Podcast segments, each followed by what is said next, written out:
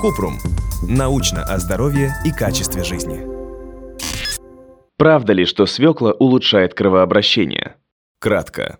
Свекла – корнеплод, богатый клетчаткой, антиоксидантами, нитратами и множеством полезных веществ. Она действительно улучшает кровообращение, снижает артериальное давление, риск развития болезней сердца и некоторых видов рака.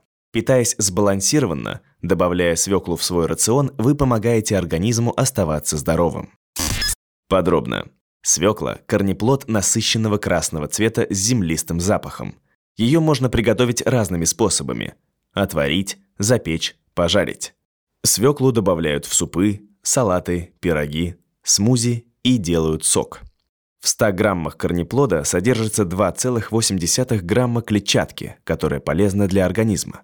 Она помогает контролировать уровень сахара в крови, поддерживать здоровый вес, снижает уровень холестерина.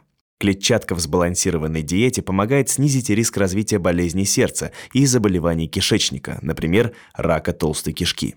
Свекла, как и другие овощи и фрукты фиолетового цвета, считается богатым источником антиоксидантов. Благодаря им клетки защищены от повреждений, что также снижает риск развития рака и болезней сердца. Корнеплод в большом количестве содержит беталоины. Эти вещества обладают противовоспалительными свойствами. Одно исследование показало, что капсулы с беталоином свеклы помогают уменьшить боль в суставах при остеоартрозе. Но эксперимент проводился с небольшим количеством участников, поэтому пока нельзя однозначно сказать, что свекла спасает от боли в суставах.